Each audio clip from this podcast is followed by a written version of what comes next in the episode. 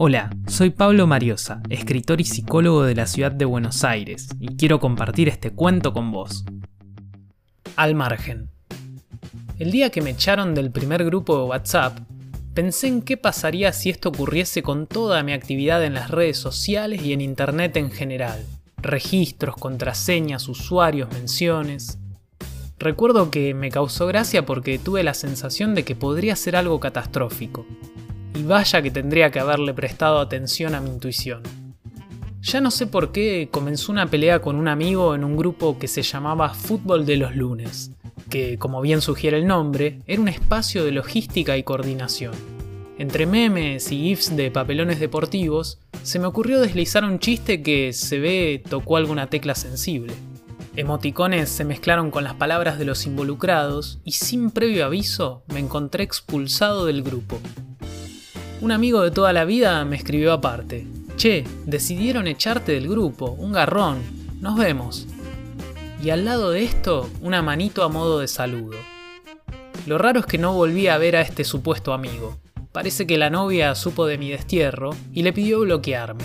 ¿A qué clase de persona la echan de un grupo de fútbol? Por ese entonces iba a uno de esos psicólogos que no dan el alta. Llevaba cuatro años sin faltar más que por vacaciones. Al otro día de lo del chat, después de una breve sesión en la que me abrí y compartí esta confusa experiencia, me dijo, llegamos hasta acá, y ya no pude ver su foto de perfil. Otro amigo, antes de borrarme de Facebook, me explicó que mi psicólogo me había bloqueado. Una locura. Al principio me reía para no llorar, hasta pensé que tal vez era una joda. Ahora basta con ver a alguien recibir un mensaje en su celular y sonreír apenas para que me invada un llanto de niño sin juguete. Creo que a la semana del inicio de mi odisea, un vecino me vio mal y tal vez por tener el teléfono sin batería, me preguntó cómo andaba. Supongo que hice un gesto fuera de serie, porque al toque me dio un número. Otra vez al psicólogo. O eso intenté.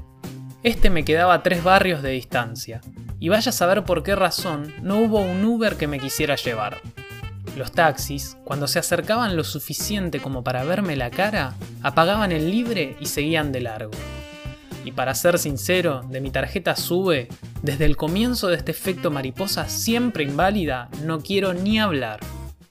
Se suele escuchar que el hombre es un bicho de costumbre, que se adapta a casi cualquier situación.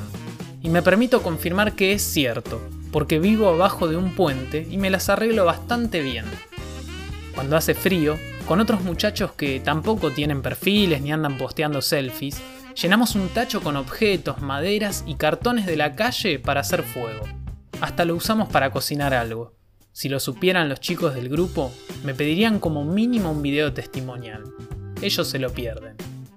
Con el que mejor onda pegué es con el gordo, uno que pasó casi por la misma que yo, en su caso, todo comenzó cuando declaró en pleno desarrollo de torneo que quería jugar, salir un poco del arco y rotar con sus compañeros. ¿Para qué? Dice que lo mío le da ternura, que a él lo bajaron de una y la sociedad entera le dio la espalda de un mensaje enviado para el otro. Y así estamos. Las olas de calor son jodidas, pero siempre se consigue agua fresca cerca del puente. No quiero mentir, a veces le saco alguna botellita o comida a la gente que pasea por la zona. Se ponen a tuitear y se olvidan de todo. Y yo quiero salir adelante, seguir ganándome el respeto de los muchachos del puente. Si tuviese que apostar, me la juego a que, en comparación con los últimos que llegaron, soy el que mejor reputación tiene. Al margen. Pablo Mariosa. Historias para ser leídas en hora pico. Gracias por escuchar. Si te gustó mi lectura, te invito a seguirme en Instagram y en Facebook como Mariosa Pablo. Nos leemos.